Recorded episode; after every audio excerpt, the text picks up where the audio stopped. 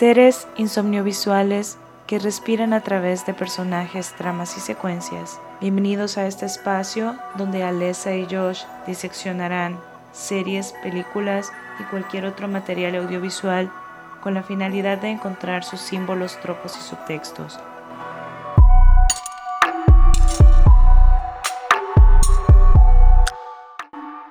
Bienvenidos seres insomnio visuales, este es Insomnio Visuales Podcast, bienvenidos a un nuevo episodio. Yo soy Alesa y mi co-host aquí Josh, acompañándome como cada viernes. Hola, quería mencionar de que si vieron por el título, ¿verdad? especial navideño, así que yo tengo mi gorrito de Navidad puesto para hacer este capítulo especial. Ok, bueno, entonces eso es un especial navideño, como bien lo acaba de decir Josh. Eh, bienvenidos a todos. Y bueno, vamos a estar por categorías, esa va a ser como la dinámica. Tenemos cada uno una o quizás hasta dos películas por categoría que vamos a ir mencionando. Y espero que sea de su agrado. Bueno, para empezar, mencionar de que yo no soy nada de Navidad, o sea, soy como un Grinch. Bueno, no soy un Grinch, pero em, no sé, no soy fan de festividades en general. Es como que para mí son días normales. No sé, Josh, cómo toma estos días él. Yo sí soy más, o sea, a mí sí me gustan las festividades, pero mi día favorito es Halloween, así que, y porque, no sé, siento que el efecto ser adulto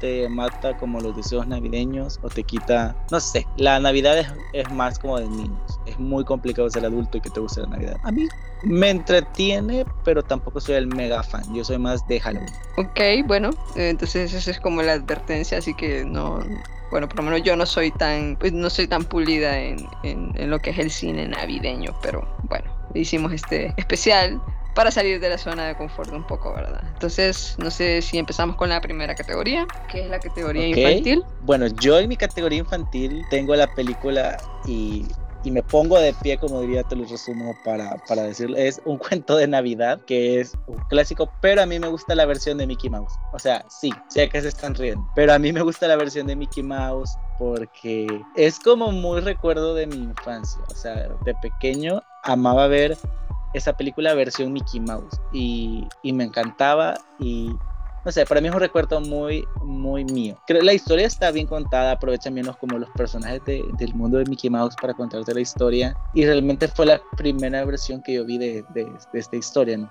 De este clásico de Charles Dickens, que es un cuento de Navidad. Entonces, no sé, a mí me súper mega encanta. Es, es genial hay dos versiones. Está la versión larga y la versión como un poco editada que es más corta. Ambas me entretienen, me divierten y creo que son, sí son parte de mi infancia. Entonces creo que es en la categoría infantil entra eso. Ok, la mía en categoría infantil es Jack Frost de 1998, dirigida por Troy Miller y protagonizada por Michael Keaton. Y como premisa, Jack es, el, es, es, un padre de familia y vocalista de una banda que tras un accidente de coche muere y regresa a la vida en forma de un snowman para regresar con su hijo. Eh, no es una buena película, incluso tiene como dos estrellas en la mayoría, o sea, tiene reviews malas en la mayoría de páginas y cosas así, pero no sé, es como, es nostalgia para mí, la recuerdo con mucho cariño y me gusta que tiene un, un, un toque oscuro, o sea, habla de la muerte, ¿no? O sea, habla de la muerte y es una película familiar y lo toca de una forma muy, muy realista, por así decirlo, como, como cuando hay que aceptar que se, o sea, pues, que, se acaba la vida. Y, y, eso me gusta, que tiene un final que, que, no es perfecto, o sea, que no es feliz, o sea, sí es feliz, pero no, no es en base a que el papá regresa totalmente a la vida. Se muere y, y, cuando termina de ser Snowman, o sea, vuelve a morir, ¿no? Entonces, me gusta, tiene un toque ahí medio tétrico, así que eh, I like it. Pero es icónica, o sea, para empezar, creo que Michael Keaton prefiere ignorar que hizo esa película, pero a mí me parece una película muy icónica, es, es,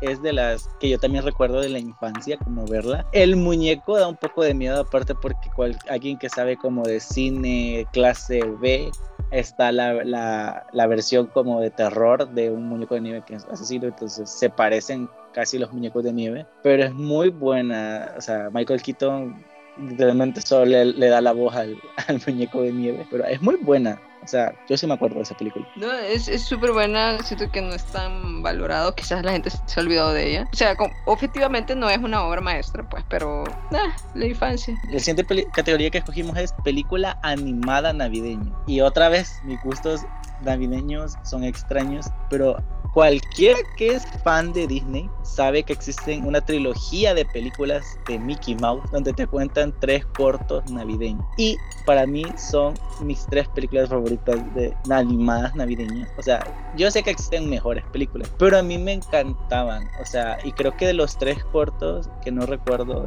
exactamente qué, de qué películas cada uno, está uno donde Goofy y su hijo quieren recuperar el espíritu navideño porque el niño no cree en Santa Claus o está molesto eh, con Santa Claus. Y es bien bonita esa historia porque es como de papá e hijo y, no sé bien es bien sentimental. Hay una donde los tres sobrinos del pato Donald viajan al polo norte para o sea la, te hacen a entender que ellos los han quitado la lista de Santa y viajan para ponerse en la lista de Santa. Muy buen muy o sea me da bonitos recuerdos. Eh, incluso podría decir de que es muy variado el contenido, el tipo de elecciones. Además, son consistentes con las personalidades de los personajes en las tres películas. O sea, no son la gran cosa, pero de pequeño Recuerdo, recuerdo, que en Canal 6 las pasaban y cuando crecí y ya tuve cable, hubo dinero para el cable, también las pasaban en Disney. Yo incluso ya de grande, yo recuerdo que el año pasado, cuando creo que estaban en Netflix todavía, yo las puse porque de verdad a mí me, llenan de, o sea, me alegran, me, me, gustan para ver Navidad. Aparte porque son bien para ver con toda la familia. Ok, bueno, mi película animada de Navidad es Rise of the Guardians, el origen de los guardianes creo que le pusieron en español. Es una película del 2012 dirigida por Peter Ramsey. Como voces tiene a Hugh Jackman, a no recuerdo quién más, pero hay pura celebridad fuerte ahí. Y me gusta porque es, es una película animada que no, es de DreamWorks, así que creo que no es tan mencionada, o por lo menos yo no veo que hablen mucho de ella. Y a mí me encanta, o sea, me encanta principalmente porque el Santa Claus que sale ahí es como un sugar, o sea, como un sugar daddy ahí, todo guapo, tatuado. Y de, y de hay que mencionar, no sé si tú te has fijado, pero tienen un fandom bien grande, o sea, y tienen, pero un fandom pervertido extraño, porque yo he visto, por ejemplo, eh, ¿qué? Fanfic, sí, fanfics, furros del conejo con Jack Frost. He visto fanfics y como ilustraciones que no me sigan en Twitter, por favor, no quieren ir a ver las cosas que yo sigo. Pero a veces me salen como sugerencias. Sale o Santa con Jack Frost o la gente que por algún motivo quiere que Jack Frost ande con Elsa de Frozen. Y es como, son fandoms bien intensos. Sí, o sea, y están hacen ediciones y cosas así, pero el más horrible es el furro. O sea, están bien dibujados las ilustraciones, he de decir que he visto, pero está bien, está bien feo. O sea, el, el conejo y, y, Jack Frost, no sé, es, es creepy. La gente es rara con estas películas. Gracias, Josh, por arruinarme mi, mi, película animada favorita con esas imágenes que no voy a buscar. Pero... De las imágenes, porque, porque si están intensas. No, gracias, no quiero arruinarme la vida. Pero sí, eh, Santa Claus es, es, bien, es bien DILF. O sea, es un hombre guapo, maduro. Aunque tiene aires de ruso, no sé si te has fijado, pero tiene como ciertos aires de rusos. No, pero es que bien badas, o sea, tiene tatuajes, este señor, y es como, fuck, o sea, that's a turn on. Eh, bueno, pero en fin. Es como, es como para decirle, Santa Claus, aquí tengo una galletita aquí para ti, para que... ya basta. No, o sea, la siguiente categoría es película que te llene de espíritu navideño. Y me pongo de pie y aplaudimos y hacemos relajo, pero de verdad la película que más me llena de espíritu navideño, curiosamente, es el Grinch. Yo siempre he tenido problemas e issues con la Navidad porque pues los que no tenemos familias como bien perfectitas o que claro nos han vendido el concepto muy americano de cómo debe ser una familia, pero la película que más me ha matado la risa durante toda mi vida para Navidad es el Grinch. La historia es muy buena, Jim Carrey, la verdad, hace una actuación del Grinch tan buena, icónica, que literalmente con esta versión que sacaron animada, donde Eugenio Derbez hace la voz, el problema es que, o sea, las comparaciones iban a ser. Creo que el Grinch es buenísima y curiosamente es de los años 2000, tiene 20 años esa película. Bueno, casi 21 van a ser. Buenísima, súper excelente. Y debo mencionar que Christine Baraski, que hace a Marta, quien la, la que le gusta Grinch, qué señora más icónica. Yo quiero ser una señora así a su edad. Amo la escena donde ella saca su pistola, lanza luces de Navidad y empieza a disparar en señora sexy, de verdad. Hermosísima. Aparte la señora O sea, no sé si lo hicieron intencionalmente, pero en varias escenas ella habla como, como de sexy, bien playboy, y así, entonces. Ese fue el despertar de, muchos, ese fue el despertar de muchos, creo yo. Sí, o sea, es icónica, es super fashion también, como bien a lo, a lo, a lo quién, pero es bien fashion. No, está bien icónica y de verdad el Grinch tiene muchas buenas escenas. Eh, de verdad es que la película personalmente yo no, no sé si es por la nostalgia también, pero no le hallo mucho efecto a la película, de verdad. Siento que ha envejecido, ha envejecido bien porque Sí, al día de ahora, dice la... Y algo que debo mencionar, por si alguien no lo había visto, teoría de película. Si ustedes ven, el Grinch es eh, su, mejor, su único amigo es su perro Max. Y si se fijan, el Grinch recoge cosas de la basura. Así que la teoría dice de que a Max lo tiraron a la basura y ahí fue donde como él lo adoptó. Porque si se fijan el Grinch todo lo que tiene lo sacó de la basura. Entonces como llegó a él Max lo sacó de la basura. Entonces, ahí, cuando la vean agregan de verdad es bien lindo porque o sea mucha gente, yo lo vi en, internet, en la teoría, de que así es como Max llegó a su vida. Entonces, qué bonita película, de verdad. Vayan a verla, aparte visto que este año se ha puesto de moda maquillarse como el Grinch, así que no lo haré yo porque no tengo talento, pero muy bueno. No, y el gran Jim Carrey nunca defrauda, la verdad. Así que vamos con, bueno, yo con mi, mi, mi película con espíritu navideño. Para mí, la película, em, la primera eh, de Harry Potter y la segunda, que son dirigidas por Christopher Columbus, que en general ese señor es el mismo que dirige Home Alone. Entonces, como que tiene una energía navideña el señor ahí. Y esas dos películas, que son las primeras de la, de la saga de Harry Potter, yo no soy Potterhead ni nada, pero me disfruto como las películas. unas más que otras, pero siento que esas dos tienen muchísimo espíritu navideño. O sea, además de que hay, hay muchas porciones de la película que pasan en Navidad y vemos a Hogwarts así navideño y todo y, este decorado. Em, no sé, tiene como el soundtrack muy navideño, siento yo. Entonces, no sé, siento que esas dos películas me, me llenan de espíritu navideño, por así decirlo. Lo que me llena de espíritu navideño es Batman Returns de 1992, dirigida por el gran Tim, bueno, el gran Tim Burton que ahora ya no, ya, ya no la da, pero que antes sí, sí era muy, muy, muy bueno y muy único en lo que hacía. Y no sé. Ah, ok atacar los fans de Tim Burton con lo que dijiste. Yo solo estoy diciendo la verdad, pero bueno, es de, protagonizada por Danny DeVito, el gran, gran, el gran, gran, gran Danny DeVito, Michelle Pfeiffer. ¿Cómo vamos a olvidar esa gatúbela que es icónica? O sea, icónica, icónica o sea, ¿verdad? A quitando a la de la serie de los 60, creo. Eh, Michelle Pfeiffer, uff, o sea, yo soy gay, pero, o sea, yo digo, yo quisiera ser Michelle Pfeiffer. Sí, o sea, ese traje hace cosas, o sea, te hace sentir cosas. Entonces me da un gran espíritu navideño esa Gotham de Tim Burton, con el gran árbol de Navidad, de la nieve y lo tétrico que es como, como el ambiente que hacen. Y bueno, el eh, Catwoman y el pingüino son icónicos también. Entonces, no sé, y el frío que transmite, o sea, como que la, fotografía de la película te transmite un frío que quieres estar debajo de una manta y, con un té, eh, un té o chocolate caliente. Así que no sé, me llena de espíritu navideño. Si están escuchando esto en, en YouTube, cuando se suba a YouTube,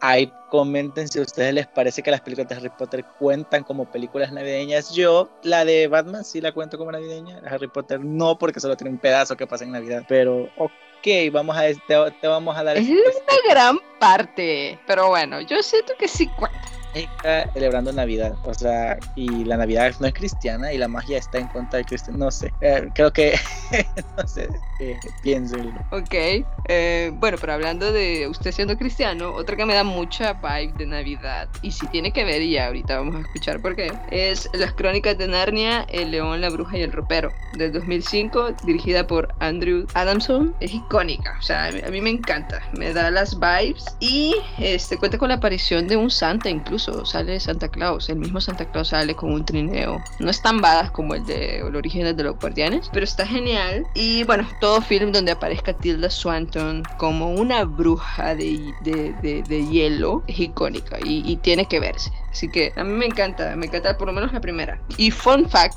el pasado episodio no metimos la referencia, pero aquí va la referencia a Shrek. Está dirigida por el mismo director de, de Shrek. Entonces, aquí es donde... Aquí donde conecta. Y, y sí, es el codirector de, de Shrek, porque Shrek está dirigido por un hombre y por una mujer. Hasta, eso hace bien Shrek. Que aquí hay que aclarar, no, yo no soy cristiano. Aquí esta, esta persona me está acusando de que soy cristiano. No soy cristiano. Pero no, o sea, es que yo lo que menciono es que yo recuerdo que cuando salió Harry Potter hubo, hubo, muchas iglesias que hicieron campañas de no, porque la magia, esto es del diablo, que no sé qué, y decían que no, que no la vieran. Pero a la vez, pero están celebrando Navidad, y Navidad es una celebración que sus raíces son religiosas, religiosas, no específicamente cuál de todas las religiones, pero tiene raíces religiosas. La siguiente categoría es película favorita de Navidad. Yo voy a mencionar una que no sé si muchas personas recuerdan, y también es un retelling de, de la historia de un cuento de Navidad de Charles Dickens, pero esta es una ochentera súper hermosa, genial, matada de risa, que súper mega amo, que se llama, bueno, en español le pusieron Los fantasmas atacan al jefe en inglés se llama Scrooge, algo así, y es protagonizada por Bill Murray, y es de que él es como el jefe o presidente de una empresa, de una televisora, y él odia la Navidad, y es muy malo, es literal como Scrooge, y los tres fantasmas, el fantasma de Navidad pasada, presente y futura, se le aparecen y le van a dar como esta lección para que darle espíritu navideño, y es súper icónica, sale Bill Murray, icono de los 80, ahora quién sabe, pero icono de los 80. Aparte, los efectos eran muy buenos y me gusta cómo cuentan la misma historia de Charles Dickens de Un cuento de Navidad, pero en una versión eh, más actual de esa época, ¿verdad? Más ochentera. Y, hay como muy buena, mil versiones, ¿verdad? Hay como mil versiones de ese cuento. Sí, hay muchas, pero la de Bill Murray, donde aparece él, es muy, muy, muy buena. De verdad, véanla. Aparte, el hada que sale ahí, que es el, espíritu de la, de la, Navidad presente, también gay icon, por Dios, o sea, icónica, golpeando a un hombre heterosis para que aprenda la lección y que no sea tan machista. Deben ver esa película, es buenísima. Ok, la, mi favorita slash guilty pleasure, porque es favorita, pero al mismo tiempo sí es mi placer culposo. Pero bueno, se llama The Family Man, eh, Hombre de Familia, le pusieron en español, es una película de 2000, eh, protagonizada por el gran y único Nicolas Cage. Eh, gran y único como sarcasmo, ¿no? Pero no sé, esta película, si bien es cierto que es moralista, muy moralista, bajo la premisa de que es mejor una vida familiar heteronormada a una vida solo del trabajo y lujos, creo que es un placer culposo porque la disfruto mucho. O sea, es este hombre de Wall Street que lo tiene todo, pero que no quiere sentar cabeza y una noche tiene un accidente y se despierta el siguiente día en una casa que pareciera que no es de él, pero y en una familia que él no conoce, pero que lleva años siendo el padre de, de familia, ¿no? De, de, de, esta familia. Entonces es una película muy cliché, pero que a mí yo la disfruto, o sea, tiene, es muy moralista, pero no sé, tiene como un placer culposo ahí que me gusta verla. Además sale Tia Leoni y esa mujer también es muy poco apreciada. Así que ese es como mi placer culposo favorita. Veamos la siguiente categoría. Y esta creo que la incluí por, yo le dije a Alesa que, que, que, pusiéramos esta porque igual puede que, que sí pase. Igual ustedes hagan su propia versión de estas categorías y nos cuentan en nuestras redes. Pues, ¿qué les pareció a ustedes? Siguiente categoría es película que odiemos, navideña que odiemos. Y hay una película que en serio la odio nunca la he podido terminar de ver. Solo he visto pues porque se me hace una película estúpida. Es Una Navidad de Locos con Tim Allen. Es y hasta vi buscando un poco de información porque desde del 2004 vi que Jamie Lee Curtis es la coprotagonista y es como oh my god cómo puede ser que ella esté protagonizando esta película que es malísima de verdad es de una pareja que su plan original era irse de vacaciones en Navidad a pasarle en un lugar tropical creo que era Hawái y por una tormenta de nieve pues, pues tienen que regresarse a su casa y sus mismos vecinos los quieren o casi obligar a que tengan espíritu navideño. Es malísima porque me caga la gente que, que a huevo quiere que celebres la Navidad de su manera o que viva la Navidad de su manera. Tiene mucha comedia física tonta y no sé, Tim Allen eh, se me hace un actor de 50-50. O sea, tiene cosas muy buenas y cosas muy malas. Y esta película, mucha detesto. gente. yo sé, Alesa detesta a Tim Allen Ah, yo tengo unas cuantas películas que me gustan de él, pero personalmente para mí Una Navidad de Locos de del 2004 es una película horrible, molesta y la pasan súper seguido en época navideña.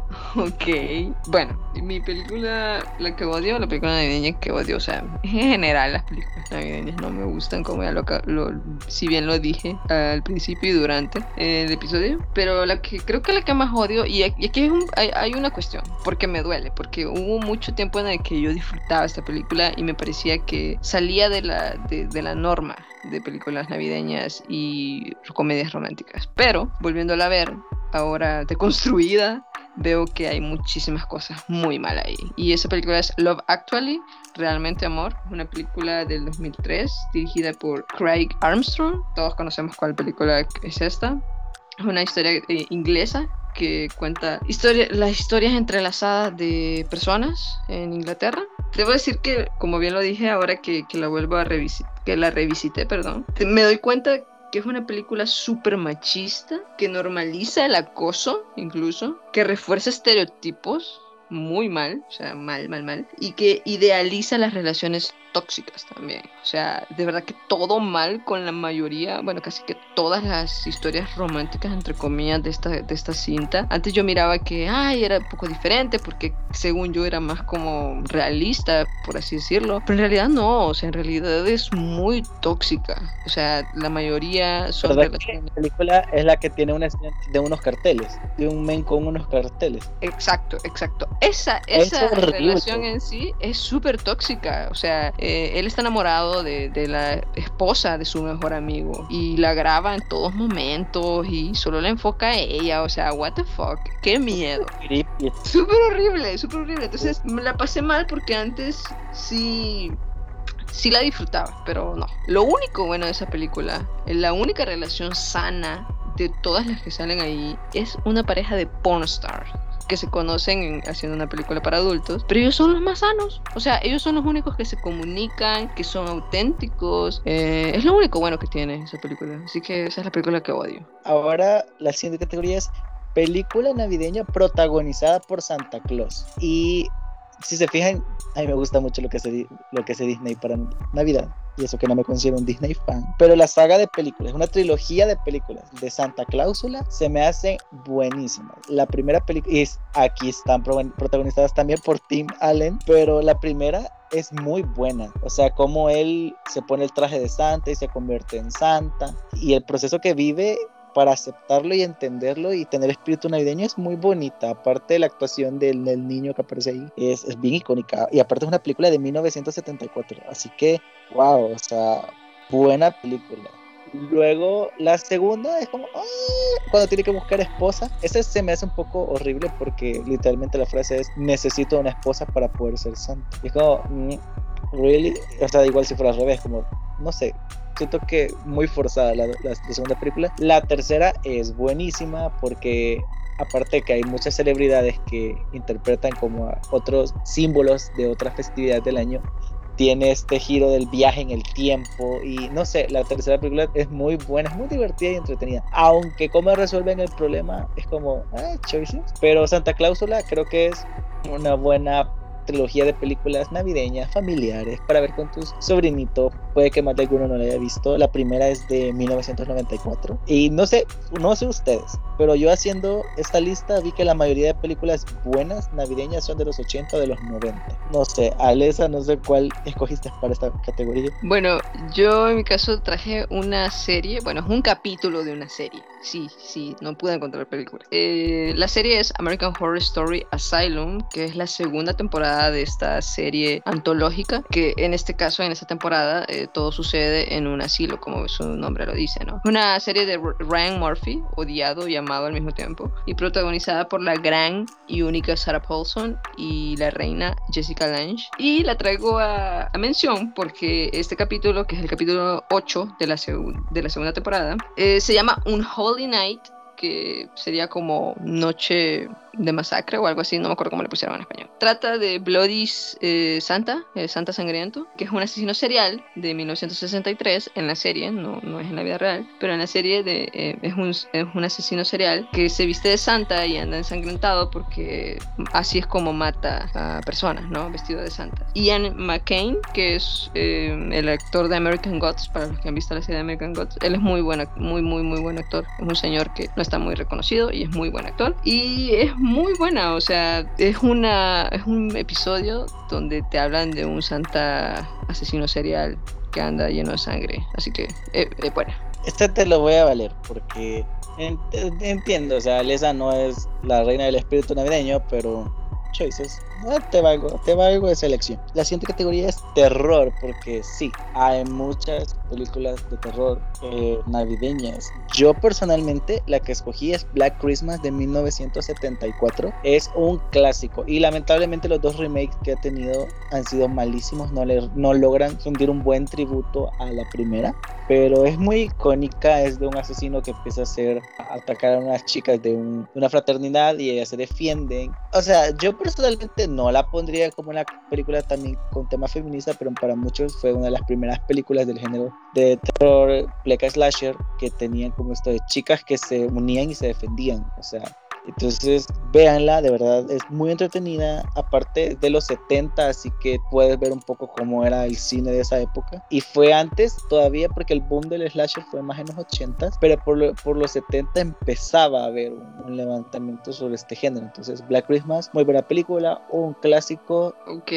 Sí, yo la he visto siempre como mencionar. Eh, en películas navideñas diferentes. Mi película de terror es un terror más infantil, por así decirlo, y yo escogí Gremlins, que es una película de 1984, dirigida por Joe Dante. Y bueno, todos sabemos... Icónica, es icónica. Este, durante el día de Navidad, un padre le regala a su hijo una extraña criatura, entre paréntesis, gizmo, que adquiere, perdón, que adquiere de una forma fraudulenta y que le advierten un par de cosas, un par de reglas. Número uno, no exponerlo a las luces fuertes o a la luz solar. Número dos, jamás darle de beber agua o mojarlo. Y número tres, nunca alimentarlo después de medianoche. Y como siempre, sí pasan uno o más de, de estas cosas que no deberían de pasar. Y aquí es cuando se desata la locura, ¿no? A mí me trae muchos recuerdos de mi infancia, de que me asustaban un poquito los gremlins, pero que al mismo tiempo tuve un par, eh, así como en peluche. Y no sé, Gizmo es súper adorable. Yo no soy mucho de cosas adorables, pero es adorable. Y es genial, o sea, siento que eso te evoca a tu niñez, a un terror como para niños, que creo que ya no se hace mucho, o, por lo menos ya no tiene como la magia con que antes se hacían. Así que esa es mi película de terror. Ah.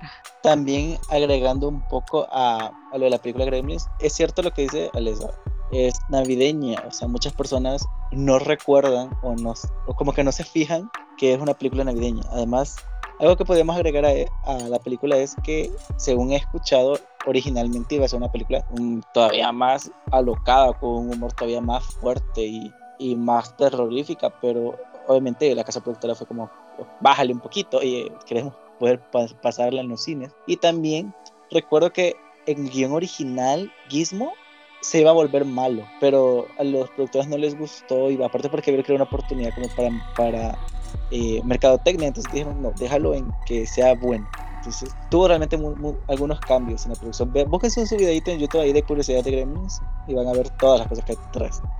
Luego la siguiente categoría que tenemos es película romántica. Y aquí yo batallé mucho. Yo no soy fan de las películas románticas. No lo soy. Excepto si son LGBTI, pero en general no veo películas románticas y peor navideñas. Pero hay una trilogía de películas que que curiosamente el año pasado las vi porque a mi tía le gusta ese tipo de películas y estábamos como esperando que llegara el resto de la familia. Entonces me senté y le hice barra a verlas. Realmente no iba a verlas, pero me llamaron la atención y terminé viendo las películas. Se llama Un Príncipe de, Navidad o Un Príncipe para Navidad de 2017. Están en Netflix.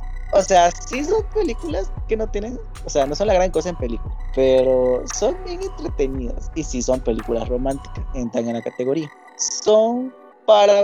No son tan aburridas, tampoco son la gran cosa, pero no son tan aburridas. Son entretenidas. O sea, de verdad, no, no es que te van a cambiar la vida o algo, pero ah, no son tan aburridas. Y eso sí que descubrí buscando las películas para, para el especial, que por algún motivo a la gente le gusta poner siempre a la mujer vestida de rojo y al hombre vestido de verde o de azul. las de las... Horrible, de verdad.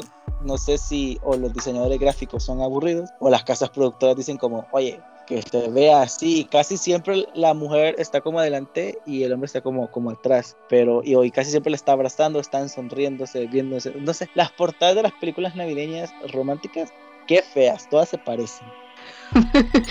bueno, mi película romántica, yo tampoco no soy mucho romántica, pero esta película es el epítome de, la perfección en muchos aspectos. Mi película romántica favorita para Navidad es Carol, de 2015, dirigida por Todd Haynes, el gran Todd Haynes. Y es una película protagonizada por Kate Blanchett y Rooney Mara. Kate Blanchett y Rooney Mara conociéndose en una tienda en la Navidad de 1952, cuando Carol, eh, que es el personaje de, de Kate Blanchett, busca una muñeca para, para, su hija y empieza a coquetear con Therese, que es el personaje de Rooney Mara, que viste un, un gorrito navideño porque están pues en época de Navidad y le compra un tren, creo que al final. Anda buscando una muñeca para su hija, pero al final compra un tren y eso me parece cool. Y bueno, no sé qué, qué más puedo decir. O sea, es perfecta esta película. Es la adaptación de, una novela de Patricia eh, Highsmith, creo que se llama. Eh, es una adaptación y es buenísima. O sea, tiene romance, es, es un romance este, entre el mismo sexo, así que rompe con cánones, por así decirlo. La época también, ¿no? Estamos en los años 50 y lo duro que fue para la comunidad más en, en, esas épocas donde incluso te podían llevar preso. Y vemos lo que sufre Carol por esto, porque es una ama de casa que se está divorciando debido a esto, ¿no? Que ella acepta que e, ella no es feliz con un hombre, ¿no? Entonces, véanla, para mí es la película navideña por. Y menciona, y ahorita que mencionas tren me recordé de algo. O sea, como persona LGBTI uno no tiene tanto privilegio como otras personas y yo entiendo de que tengo mis privilegios, también tengo, tengo ventajas, pero yo siento que el que te han regalado un tren en Navidad te da un poco de privilegio.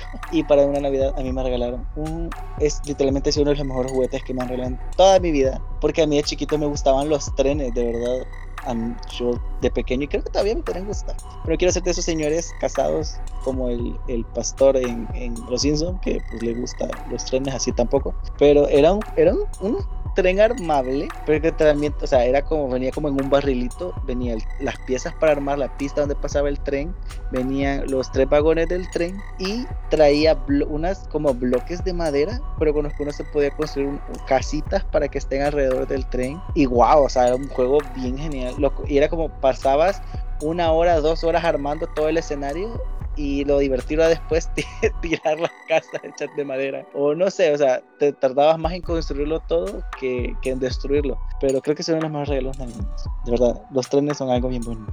Para la siguiente categoría tenemos película navideña infravalorada.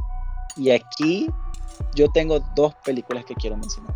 La primera es la película también por cierto, yo no sabía que era de Disney, pero buscando la información vi de Disney. I'll Be Home for Christmas o Estar en casa para Navidad de 1998, que es de un chico que lo que quiere es que su papá le regale un auto para Navidad y el papá a cambio le pide que él tiene que llegar a casa para Navidad y es todas las desventuras que vive el pobrecito para lograr llegar a su casa. Tiene algo súper extraño, pero que tal vez así las recuerden. Eh, hay una escena en la película donde hay una carrera de santas, o sea que para participar en la carrera tenés que estar disfrazado de santa. Y el chico era muy atractivo, wow, era, en los 90, pero muy atractivo el muchacho, o sea, bien, bien bonito. Y, o sea, y recuerdo que él también tenía como esta fantasía donde él manejaba un auto rojo y la, estaba la chica que le gustaba. Entonces, es una película de Disney muy infravalorada. La gente o no la recuerda o la considera una mala película o no, le, no les llama la atención. Pero era, era muy buena. Yo la veía cuando la pasaba en Canal 6.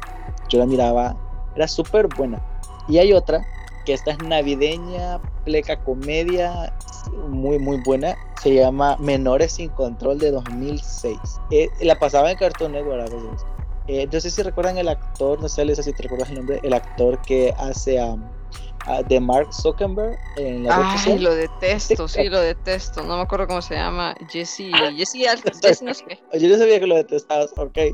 Pero él protagoniza esta película cuando él era un adolescente todavía, o sea, estaba bien joven. Y es de que en los aeropuertos hay muchos niños que sus papás los mandan solos, o sea, que ellos les toca viajar solos en avión. Y, y, sí, sí, es que yo no sabía que eso era muy normal en Estados Unidos, o sea, y es esta señora que manda a sus hijos a que pasen Navidad con su papá y se van, se suben al avión y pues hacen el viaje, llegan al aeropuerto y su papá no llega al aeropuerto. Entonces, lo que hacen es que tienen una sala en el aeropuerto que es para los niños que viajan solos. Y es un lugar horrible. Y es como estos niños tratan de tener una bonita Navidad a pesar de que están atrapados en, un aeropuerto. El dueño o el director del aeropuerto es un señor muy malo. Eh, es súper graciosa la película porque el gerente odia la Navidad, la odia. Y es una bonita película. Aparte también está esto de que el papá, que él sabe que es un mal padre, pero dice que quiere llegar a tiempo para, para que sus hijos no pasen la Navidad y, y tiene un montón de desventuras para lograr llegar al aeropuerto. Es una película de comedia, pero protagonizada por, por chicos como de 12, 14 años. Bueno, aunque no sé, en Estados Unidos los niños tienen una edad y se ven mayores, no sé, como que tuvieran otra edad.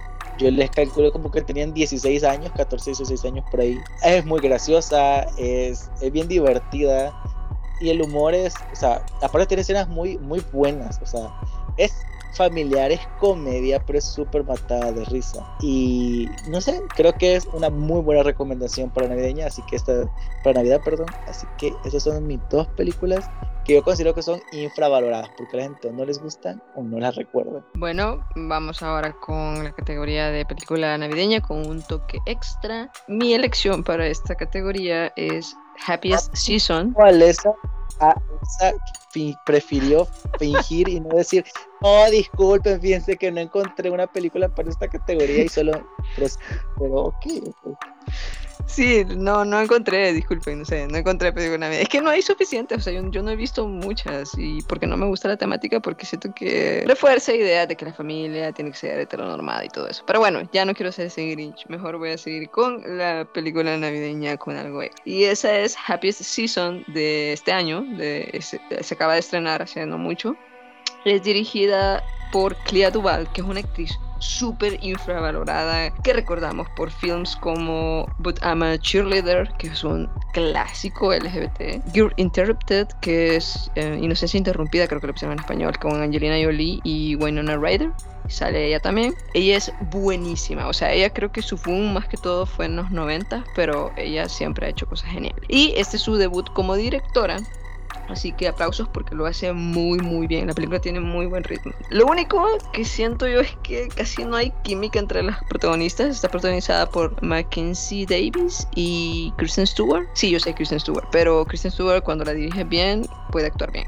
Eh, y este, sí, actúa bien, creo yo. Eh, normal. Tampoco hay que ser mucho una comedia romántica. Pero eh, lo que me gusta y por lo que tiene algo extra esta película es que es una película muy diferente de Navidad. Que mm, no, no cae en, como los clichés, por así Bueno, sí caen algunos clichés, pero evita otros. Y es muy importante eso, como salirse de la norma, ¿no? Y nos presenta a dos chicas que son novias y para Navidad una de ellas le pide que vaya a su casa a pasar las fiestas. Pero la cuestión aquí es que los papás no saben que son pareja porque ella no les ha contado a sus padres que no, no ha salido del closet. Y me gusta porque es una película que deconstruye muchas situaciones familiares, o sea, la, la familia perfecta, eh, heteronormada de los suburbios de Estados Unidos, eh, que, que, esconde en realidad muchísimas cosas, pues que en realidad no es para nada perfecta. La deconstruye muy, muy bien. Y me gusta que vemos una familia al final eh, como destruida, entre comillas, o lo que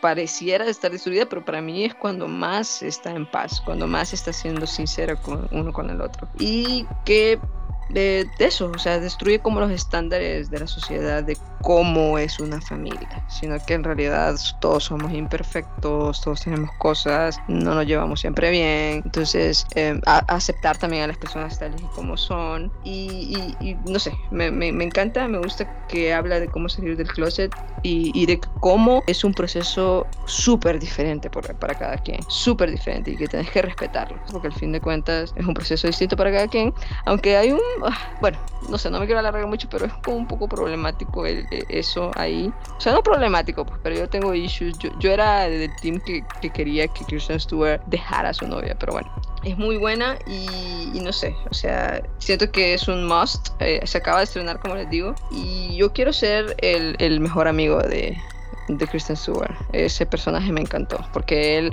es, está firme en que quiere destruir el heteropatriarcado y es un homosexual. Entonces me encanta, me encanta que está súper deconstruido. Y lo mejor de la película también es Relay, que es el personaje de Audrey Plaza. Amamos a Audrey Plaza en este, en este podcast, ¿verdad? Amén, aquí la amamos, aquí aplaudimos y, nos ponemos de pie cuando ya sale una película. Que por cierto, yo vi esta película con Alesa y a mí también me gustó mucho. Primero porque mujeres lesbianas, work. Sí, muy blanca la, la película hasta un momento, tenemos mucha gente blanca, pero, pero es muy buena película. Me encantó, de verdad, es muy entretenida. Sí, yo también estaba como Alesa, porque cuando estaban viendo era como, por favor, déjense, de verdad, no vuelvan a estar juntos pero es una comedia romántica, sabemos que en las comedias románticas siempre hay como un momento donde ya todo explota, se separan y al final regresan y es porque no deja de ser una comedia romántica, pero es muy buena. Yo personalmente, para con algo extra, traigo dos. La primera es Noche de Paz, Noche de Muerte o Silent Night, eh, Deadly Night, que es una película de 1984, que es una película de terror navideña. Creo que fue la primera, no, perdón, no fue la, fue la segunda o tercera película que incluía el tema navideño y terror. Además, toca un poco el tema de los traumas de la infancia y, es una película de clase B, pero el tema de, de, los traumas del protagonista y cómo a veces aquello que más te hizo daño puede volverse tu obsesión es muy interesante. También una película de los 80 no esperen y de terror, así que no esperen demasiado y, más porque es del género slasher. Pero es muy entretenida y muy buena. Y la otra que yo no sé si contarla como película navideña, porque solo en, una parte de la historia pasa Navidad. De ahí el resto de la película, pues, pues no, pero podrían incluirla ahí si ustedes quieren. Sí. ¿Cómo es el Válido. Ok, entonces si tiene escena navideña, cuenta como película navideña. Es Cómo ser soltera, protagonizada por Dakota Johnson, Rebecca Wilson y otro cast muy bonito y diverso que habla de, cuenta la historia de cuatro chicas y digamos que de un chico también, pero él es un personaje secundario, pero que igual vemos su historia y es y toca estos temas sobre la soltería y el amor. Es muy entretenida. Para mi opinión es muy innovadora en, acerca del tema porque ves diferentes perspectivas desde la chica que a huevo quiere tener una relación y que quiere forzar una relación y como que le urge tener una relación, la chica que está muy acostumbrada a estar en relaciones y nunca ha estado soltera realmente, la chica que ama estar soltera y que realmente no se ve en una relación, y lo cual está bien, y la persona que lleva años soltera y tiene miedo de, de dejar la soltería, entre otras medias historias que ves ahí por dentro pero es más la historia de las mujeres las que se cuentan. Es graciosa, tiene un soundtrack muy bueno. O sea, no, son, no es canciones originales, sino que son canciones que ya existentes, pero tiene un buen soundtrack. Comedia romántica, ¿verdad? Más o menos, porque no todo es romance, porque la Cota Johnson eh, eh, aprende una lección más allá de solo como de de amor, pero es una muy buena película. A mí me, me, gusta. Cuando ustedes se sienten como bajoneados porque ay, soy una perra solitaria, vayan a verse esa película, de verdad. Les pueden poder y sentirse bien bonito. Tampoco es perfecta y se pueden como analizar ciertos puntos por punto, cosas de relaciones que, que vemos plasmadas ahí.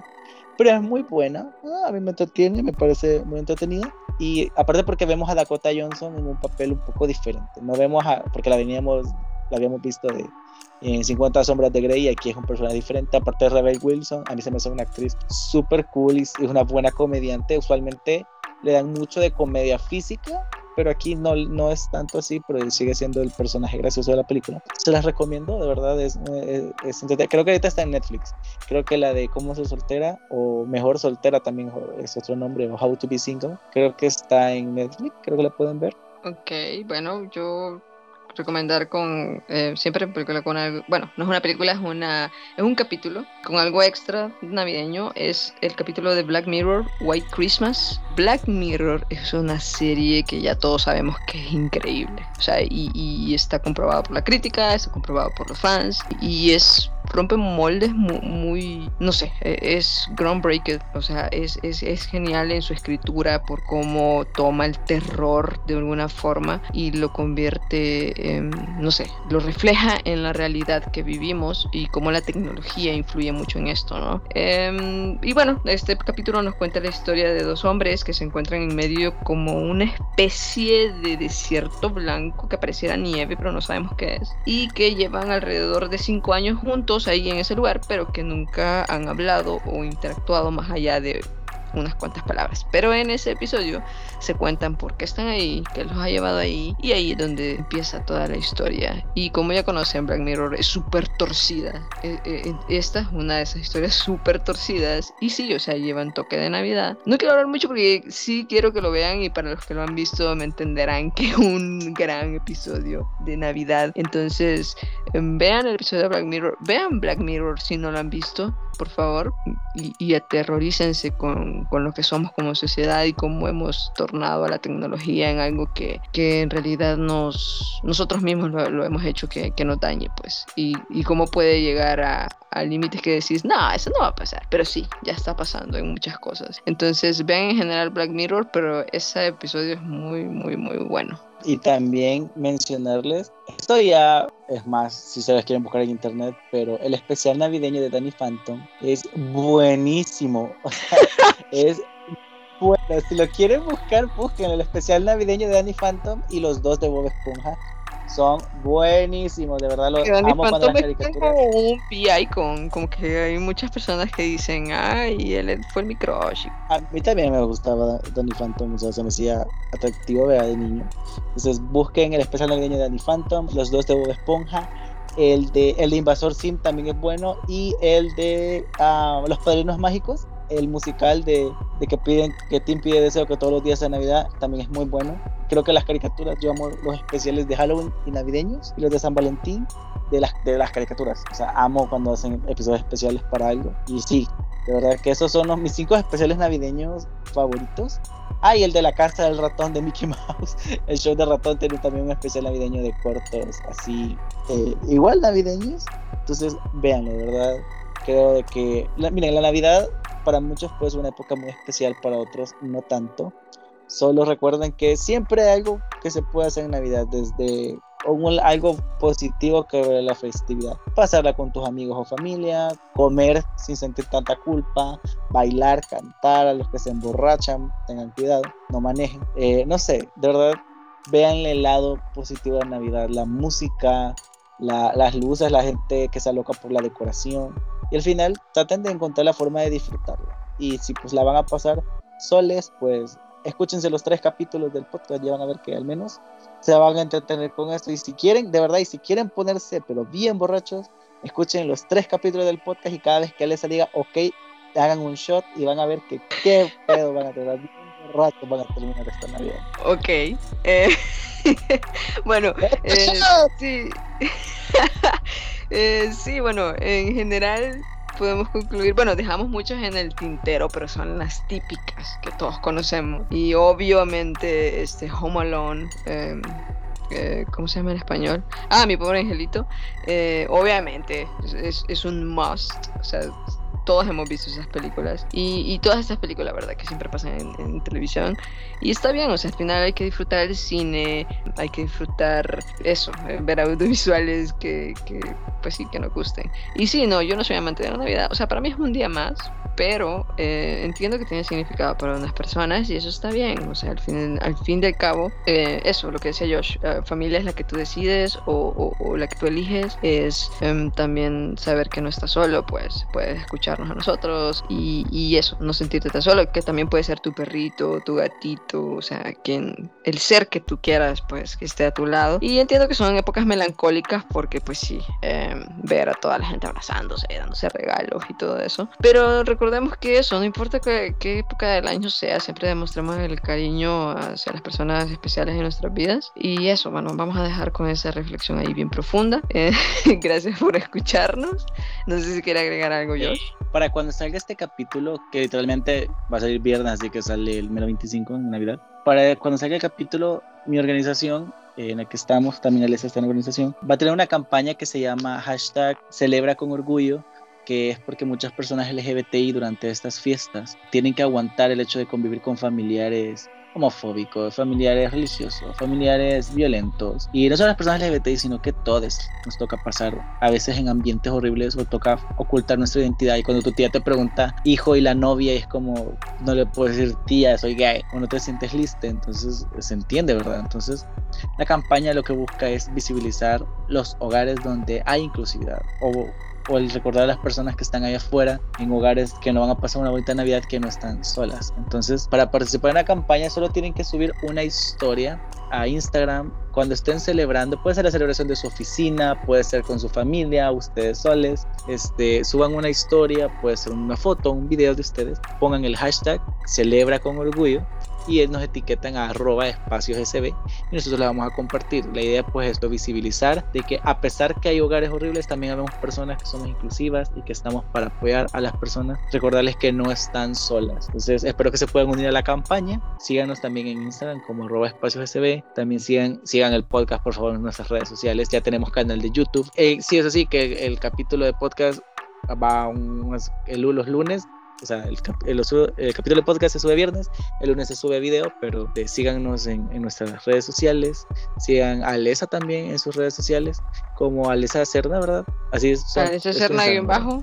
sí, arroba Alesa Cerna guion bajo. Ese es mi Instagram personal. El Twitter del podcast, que también es arroba insomnio podcast. Y bueno, estamos en casi que todas las plataformas. si no estamos en alguna, espérenos un poco, que ya vamos a estar. Pero si estamos en la mayoría, como bien lo dijo Josh, estamos en YouTube. Solo mencionar algo muy rápido y es que ahorita analizando todas las películas, incluso estas que trajimos ahorita a la mesa, que son diferentes, por así decirlo. Si, solo contando a dos que son que se salen de esto, pero en general las historias en el cine de Navidad son súper heteronormadas, son cero LGBT y creo que eso tiene que cambiar. O sea, tiene que empezar, y está empezando a cambiar, como por ejemplo Happy Season, que, que, les comentaba. Pero sí, o sea, y eso va a ir tal vez para otro episodio o lo vamos a hablar después. Pero sí, como que todo está enfocado a las parejas hetero o, o, que no somos bienvenidos en estos ambientes. Y creo que también por eso tenemos que hacer la diferencia como, como la esa generación que estamos eso, a contar más historias que, que, sean más reales eh, eh, de forma contemporánea y que nos veamos reflejados, que, que, nos veamos representados también. Entonces, los que escriben o, los que hagan cortos o lo que sea, o cuentos, metámonos en esas historias, escribámonos, ¿no? en la historia, porque así tiene que ser, ¿no? Así que eso, gracias por escucharnos. Eh, las redes de Josh, no sé si las dijo. Eh, bueno, pueden buscarme en Twitter como arroba it's Josh y pueden buscarme en, Instagram como eh, arroba Josh-cat99. Como les digo siempre, cuenta lisa ya por, por 14, 15 años, así que no me juzguen. Y pues también recordarles que si tienen insomnio, vean películas. Más en esta Navidad, si están aburridos y su familia es aburrida o no los incluye, pues vean películas navideñas y entreténganse al menos viendo eso. Así que creo que solo nos queda agradecerles por escucharnos y nos vemos la siguiente semana acá en Insomnio Visuales Podcast. Bye, adiós Josh. Adiós.